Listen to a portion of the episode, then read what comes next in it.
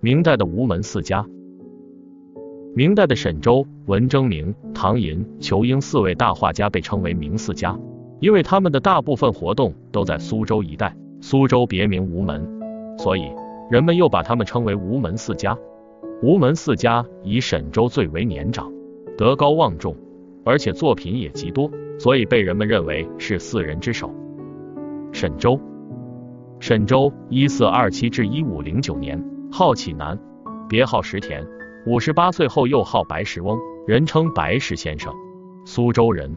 沈周出身诗画世家，一生吟诗作画，淡泊名利，追求精神上的自由。他博学多才，在文学、书法、绘画等方面都很精通，其中绘画的造诣最为深厚。沈周的绘画最初学其父沈恒吉，又师从杜琼等人。早年他学王蒙的画法，笔法细密。中年汲取黄公望及宋代诸家之长，晚年醉心于吴镇。四十岁以前的作品多为小幅，直到四十岁以后才开始使用大幅的画卷，笔法遒劲，追求鼓励。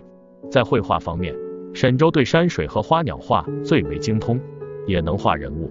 他的山水画多以南方的山水及园林为描写题材，表现出宋代文人的闲情逸致和当时文人画师书画结合的特色。也有以传统的三元景色表现高山流水的作品，他还能从多方面模仿古人的画法，并加以自己的创造，具有独特的韵味。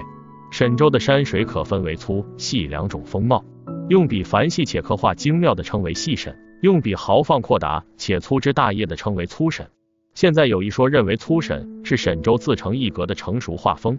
而另一说则认为是沈周的画学有成就之后，来求画的人越来越多。他又从不拒绝，所以他的画也就变得粗糙潦草。不过美其名曰粗沈而已。沈周著有《石田集》《客作新闻》等，传世的绘画作品有现藏于故宫博物院的《房董巨山水图》《沧州趣图》《足遗图》《墨菜图》《卧游图》等；现藏于南京博物馆的有《东庄图》《牡丹轴》；现藏于辽宁博物馆的有《盆菊忧赏图卷》和《燕江叠嶂图卷》。《燕江叠嶂图》卷作于明正德二年（一五零七年），是沈周八十二岁的晚年作品，笔墨运用的较为随意，表现出文人的悠闲之情。我国台湾的故宫博物馆还藏有沈周的《庐山高图轴》，其中也体现出明代文人从容自在的审美趣味。唐伯虎，唐寅（一四七零至一五二三年），字伯虎，庚字子卫，号桃花庵主。别号六如居士，意思为人生如幻、如梦、如泡、如影、如露、如电。他的人生经历坎坷，博学多才，能书善画，被誉为明中叶江南第一才子，自称江南第一风流才子，是我国绘画史上杰出的大画家。唐寅出身于商人家庭，地位低下，但是他刻苦好学，十一岁就初入文才，十六岁中秀才，二十九岁获第一名解元。三十岁进京赶考，却因一场科场舞弊案而被连累入狱，从此对官场产生了反感，开始终日饮酒放纵自己。在好友祝允明的劝说下，才重新振作发奋，决心以诗书画度过一生。后来又远游匡庐、天台、武夷等名山。晚年开始信奉佛教。唐寅性格放荡不羁，但却才华横溢。他的师傅超群，书法师承赵孟奋，功力颇深。而且他的画造诣也很深厚，能绘出具有不同韵味的山水画，也能画精巧细致的人物仕女，做真实而笔法洒脱的写意花鸟。他还能作曲，大多采用民歌的形式。唐寅最有成就的是山水画，他的山水画多为高大雄伟的崇山峻岭，以表现文人雅士在官场中的急流勇退为主要题材，这也是他自己思想变化的真实写照。还有的以园林庭院为题材。表现文人悠闲自在的生活，唐寅的画风更是多种多样。他的细笔山水画大多是受到沈周的影响，拜周臣为师后，主要是宗南宋院体派的画法。当然，具有他自己的独特风格的作品也很多，比如《山路松声图》。唐寅晚年时的作品大多注重将自己的思想感情融入其中，对主体物近景进行精心刻画，而非主体远景则草草几笔。体现独特的心境，能体现唐寅画风的山水画作品主要有《春山伴侣图、落霞孤鹜图、丰田行读图、杏花仙馆图、水亭幽居图、草堂画旧图、东篱赏菊花图、雪霁看梅图、不息图、夏雨归木图等。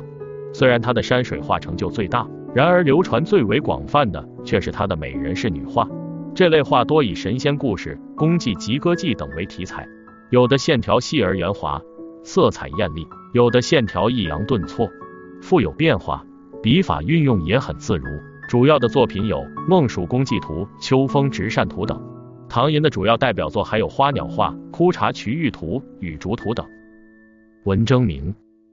文征明，一四七零至一五五九年，原名弼，字征明，后以字行。改字征仲，号西岐山、衡山居士等，在当时他的名气很大，号称文笔遍天下。文征明出身于官宦家庭，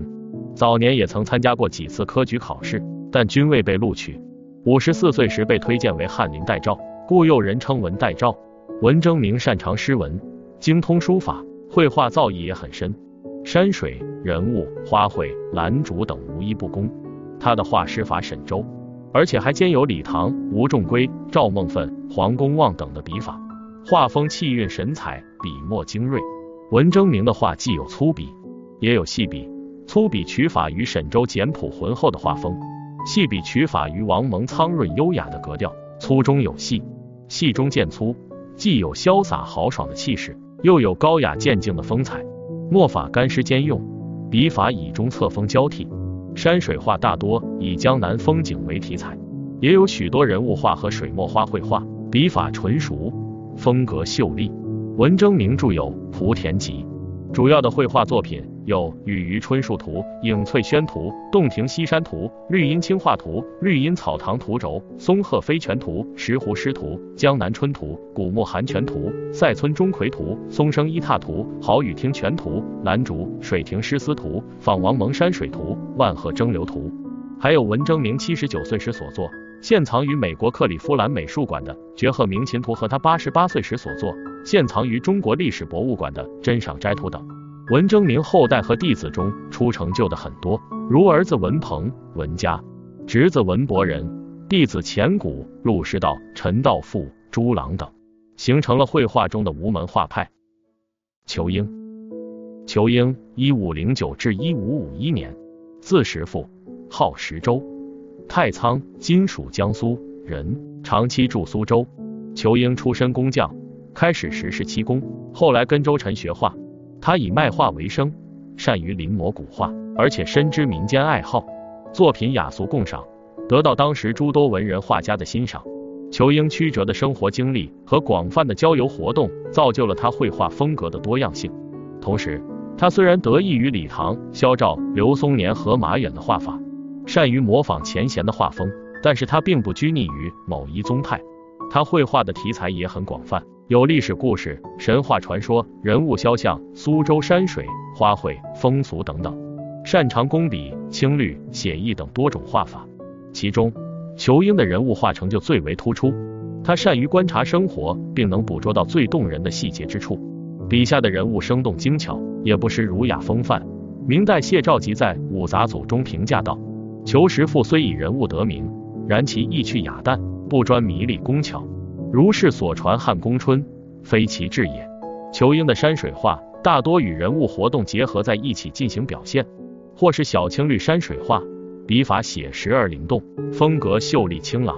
或是设色山水画，用笔精细，设色细腻讲究。主要作品有。金谷园图、汉宫春晓图、右军喜宴、文姬归汉图、桃园仙境图、柳塘渔艇、孤山高士图、梅石抚琴图、上林图、修戏图、同音清画图，还有现藏于故宫博物院的《莲溪渔隐图》等。